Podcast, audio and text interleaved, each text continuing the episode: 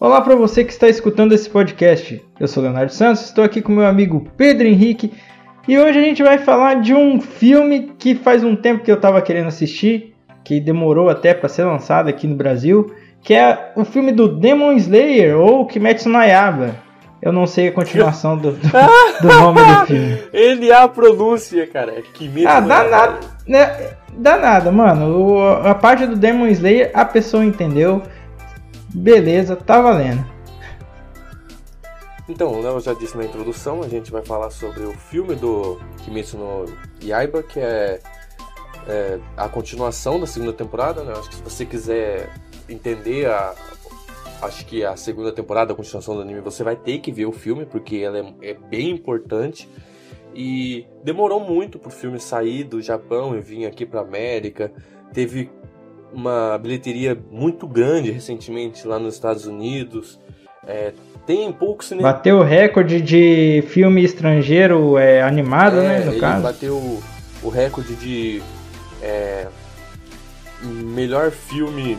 É, melhor bilheteria japonesa fora do Japão, né? É, é que um recorde que até, acho que se não me engano, vinha sendo ali do A Viagem de Chihiro e ele bateu esse recorde. É realmente surpreendente. Bom, focando agora no filme.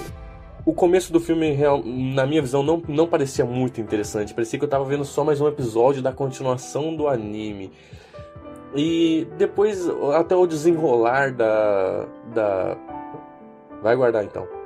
Até o desenrolar da trama, você acaba pensando, pô, não tá acontecendo nada muito impactante na história. É um filme, então a gente queria que tivesse algo impactante. É, você acaba vendo os personagens tendo que lidar ali com seus maiores medos. Aquela cena, por exemplo, da família do personagem principal falando, cara, por que, que você não salvou a gente? Não sei o que, é tenso, é bem denso, né? Porque tem ali um dos um dos números menores ali que ele acaba trabalhando com esse negócio do sonho, né? De dar é, esse, um sonho feliz, mas também de poder dar pesadelos às pessoas que ele coloca para dormir. É, tudo se passa num, dentro de um trem, né? Que é Mugen Train, o nome do, do é. filme. Ô, cara, eu vou, vou só, só comentar dessa parte. Que assim, você falou, ah, é, o, enquanto né, o dele foi, foi um pouco triste, o do Zenitsu eu achei bem engraçado, que na verdade o pesadelo dele era a, a Koneko sumir, né? Que daí ele fala mais, é, cadê a Koneko? É, pra, pra, onde ela foi? Onde você colocou ela? E o maluco aparece do nada, mano. E assim, uma coisa que eu até fiquei curioso, porque assim, toda vez que ele usa. Não, né, é, é, mano, você é irmã do, do, do carinha principal. Nezuko. É, mesmo. É, nossa, eu, eu, eu confundi o nome, mano. Nossa, danado não. Então, uma coisa que eu sempre fiquei curioso é que é o seguinte: é, toda vez que o. Agora eu esqueci o nome do. É o Zenitsu, né? Que é o, é, que é o carinha do raio. É. Toda vez que ele usa, que no caso ele só sabe, até o momento, ele só sabe, consegue usar o primeiro movimento do, de raio, né? Que toda vez que ele usa, meio que ele tava dormindo. Então eu fiquei pensando, cara, vai dar errado isso aí, deles tentar fazer o maluco cair no sono, numa hora ele vai entrar num transe aí, vai sair sair metendo a espada em todo mundo, cara. E, e daí no sonho dele, o maluco se mexe como um raio, cara. Eu falei, caramba, que negócio é esse? É, é só isso que ele só falar. usa o, o, poder dele enquanto ele tá dormindo, né? Ele, é. Ele fica, um, geralmente, na primeira vez que a gente vê ele usando, né, a primeira forma da, do estilo dele, ele meio que desmaia e acaba usando ela, então ele só pode usar quando tá dormindo, então ele dormindo ali não tem nada de, né, de, de diferente na verdade, do normal. Na verdade era para ser perigoso, né, pro pessoal que tava tentando entrar no sonho dele. O cara, eu achei ali que o sonho dos outros dois personagens irrelevante, sabe? Eu não vi. Ah, eu só acho que não, o do, do porco é muito louco. Então, não acho que tanto a do. Eu acho que o sonho dos outros dois personagens, tanto do Zenitsu quanto do Inosuke, é bem, bem relevantes. Eu não acho que serviu como alívio cômico nem nada. É, eu acho isso, isso foi uma parte muito fraca da, do roteiro ali, mas algo bem leve, não, não prejudica em nada a obra como um todo. Só que eu acho que a do tinha um pouco da intenção de ser um alívio cômico, né? Porque ele é o, o medrosão do grupo ali. E o sonho dele é. não tem nada de cômico, não tem nada com nada, é algo bem fora do contexto ali. É, tanto se você for pensar pelo tanto pelo sentido cômico, pelo sentido sério, por qualquer sentido, por qualquer ângulo de visão que você tentar ver, é, o sonho dele ele meio que não se encaixa, ele falha em alguns aspectos, mas a denúncia que a gente nem nem preciso comentar porque eu acho que é um dos mais whatever possível. O, só que o foco ali na, no sonho, principalmente na família do personagem principal, que é o Tanjiro, você acaba pensando, pô, é, cara, é muito denso, é bem maneiro, é algo bem trabalhado, porque a gente conhece já o passado dele.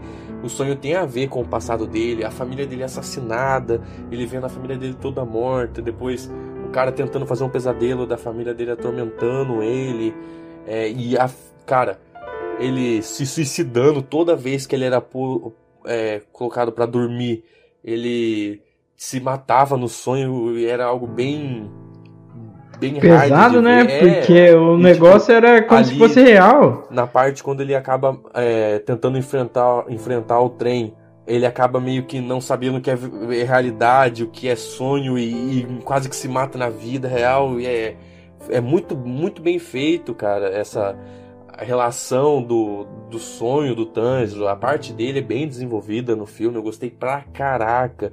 É, o, o Hashira do Fogo, que é Mano, incrível, maluco overpower pra caraca, com uma personalidade hum, diferente, digamos assim. E bem carismático, achei, apesar da personalidade diferente, uma personalidade bem carismática. E acabou ajudando bastante no na cena final do filme, né? Porque a gente tem que é, ter uma certa ligação sentimental com o personagem. Porque você vê lá que ele é bem overpower, ele é bem fodão na parte do trem. Só que, bom, acho que pra quem tá aqui talvez assistiu, o personagem do Rachira do Fogo ele acaba morrendo no filme. Ele. Numa uma cena de luta muito, muito, muito épica. Muito, muito épica mesmo. Foi uma das cenas mais maneiras que eu já vi de luta. Bem mais maneira, por exemplo, do que as lutas do. É, The Gods of High School.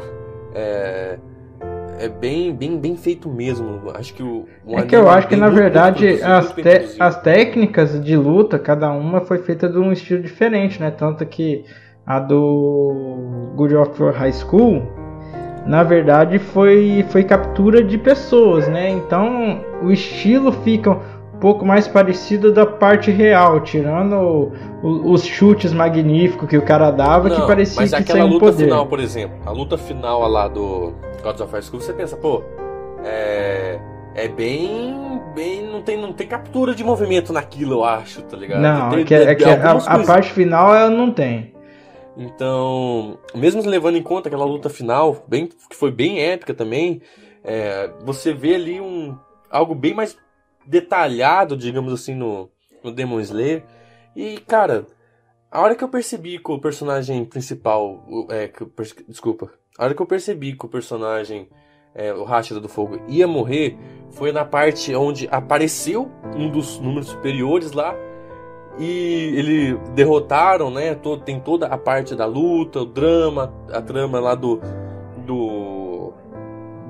principal, digamos assim, do filme. Só que ela é bem fraquinha. Eu pensei, cara, não é possível que seja só isso o filme, tá ligado? É, é mais um episódio, é um episódio comprido do anime. E a história parece que não tá avançando, porque o cara não sabe nada da. daquela.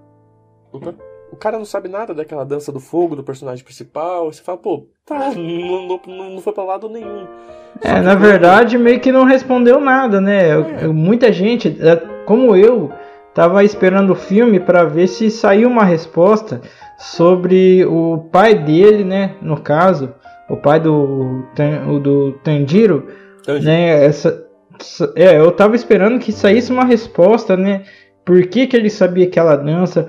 é, qual que era a relação dele com, com a habilidade de fogo, né? Então eu tava esperando alguma resposta e no fim das contas meio que não saiu nada, ficou ali parado né, no, na, na, nessa ponta. Só no finalzinho, que no caso o carinha na hora que ele tava morrendo, o, o Hashira do Fogo, ele pega e fala assim, olha, eu não sei nada sobre o seu pai, não sei nada sobre essa habilidade que ele estava usando. Só que tem uns cadernos lá na, na, minha casa que você pode dar uma olhada. Eu nunca olhei, mas dá uma olhada lá, tenta conversar com meu pai no caso.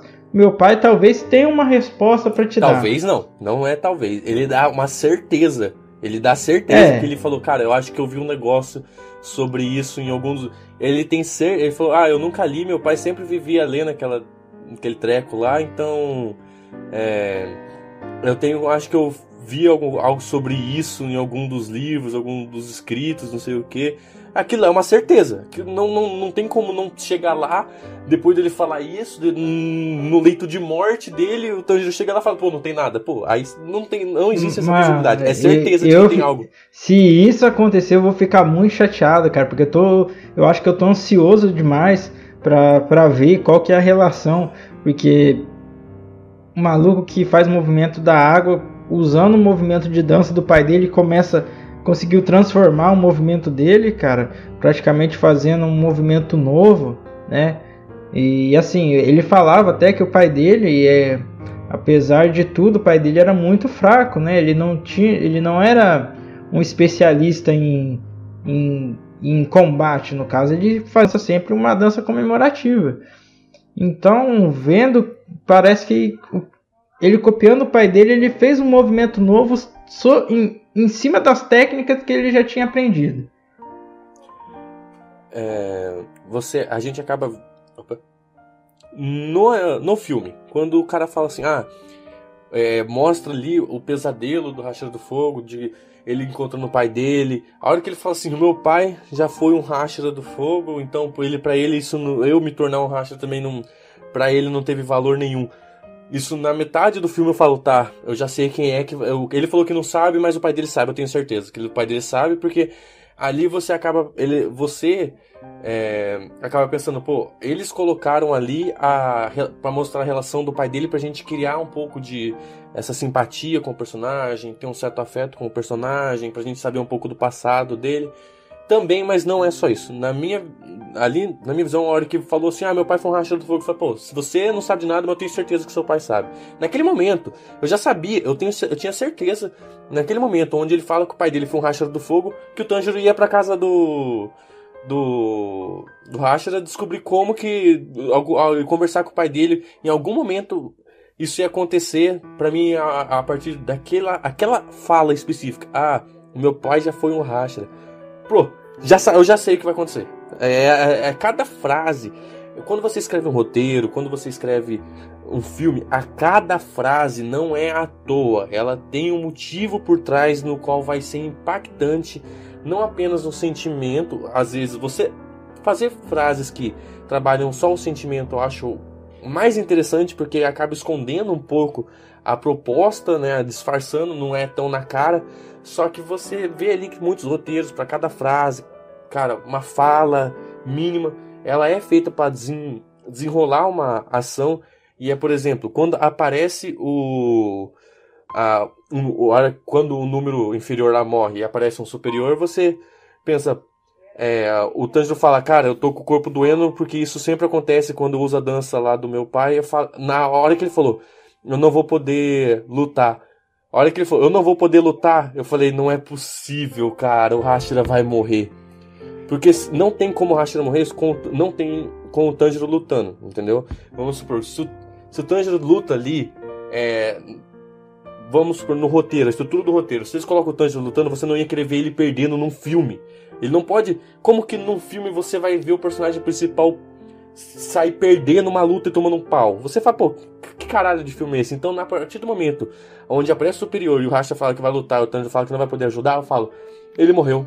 A hora que eu, hora que eu percebi que o, que o eu falei, nossa, cara, ele vai morrer. Mas só que Aí era meio complicado luta, também, começa... né, cara? Porque o, o Tanjiro tava com, com o abdômen perfurado.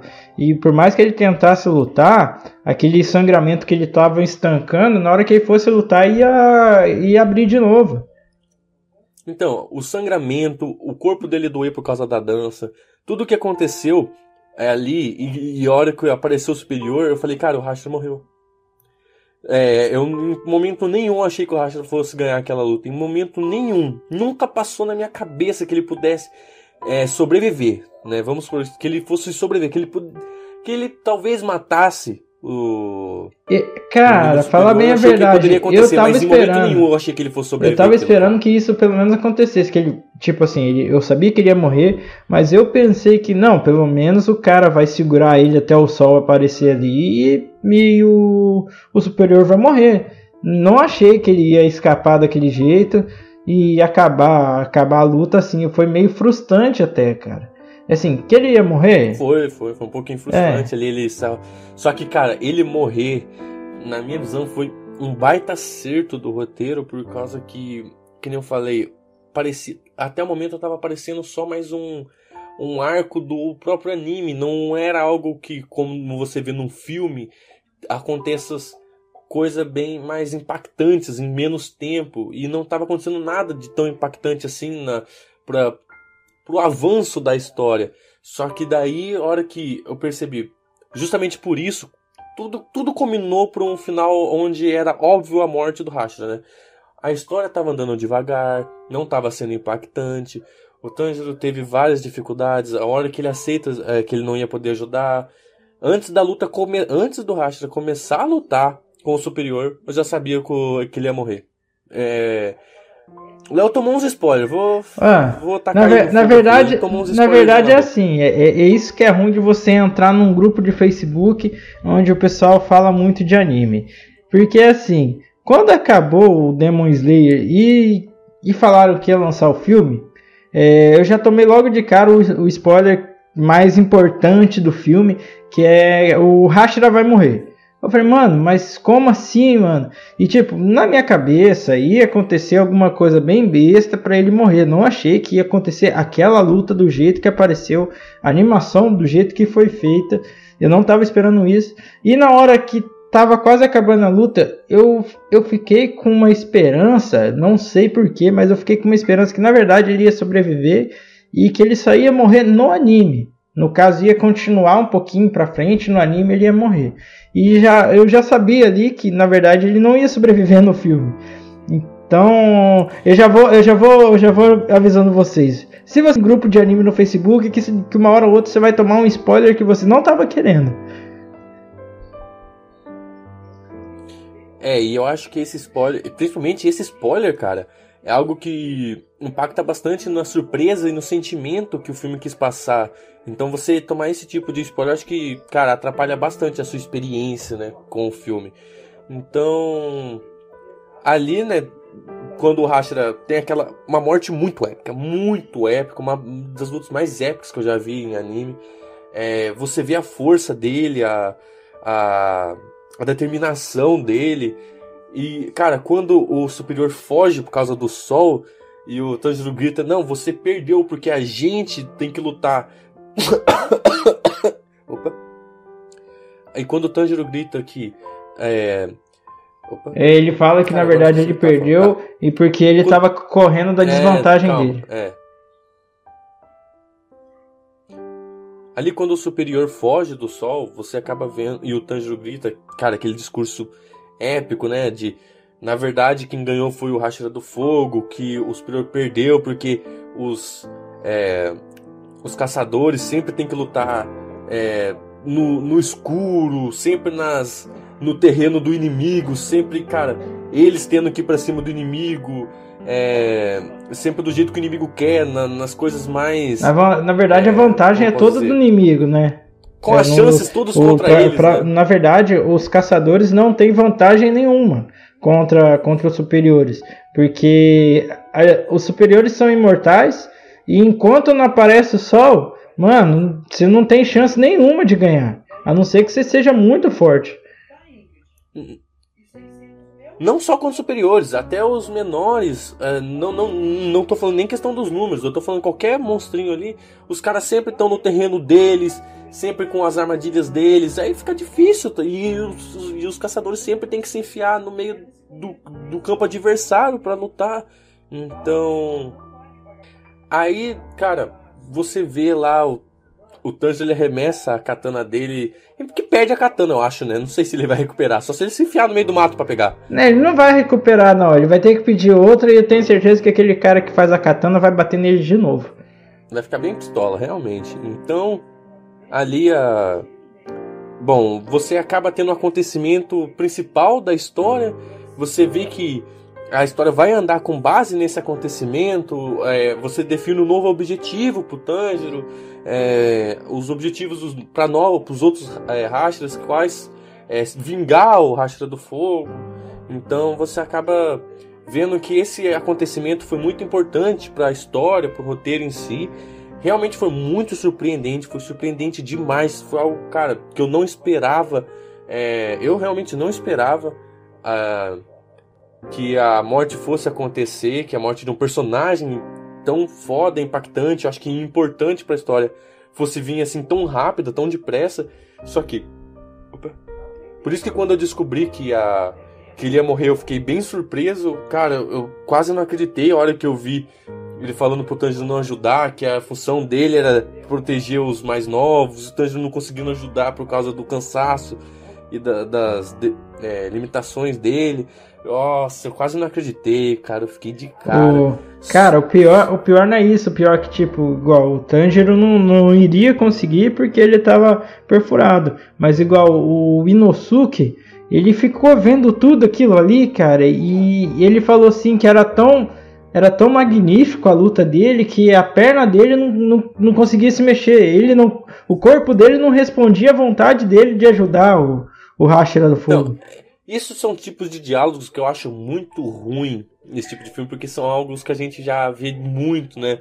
É, é quase tempo desperdiçado de produção, de tela. Esse, é, o personagem tem que explicar toda, toda a ação dele, ele tem que se explicar e.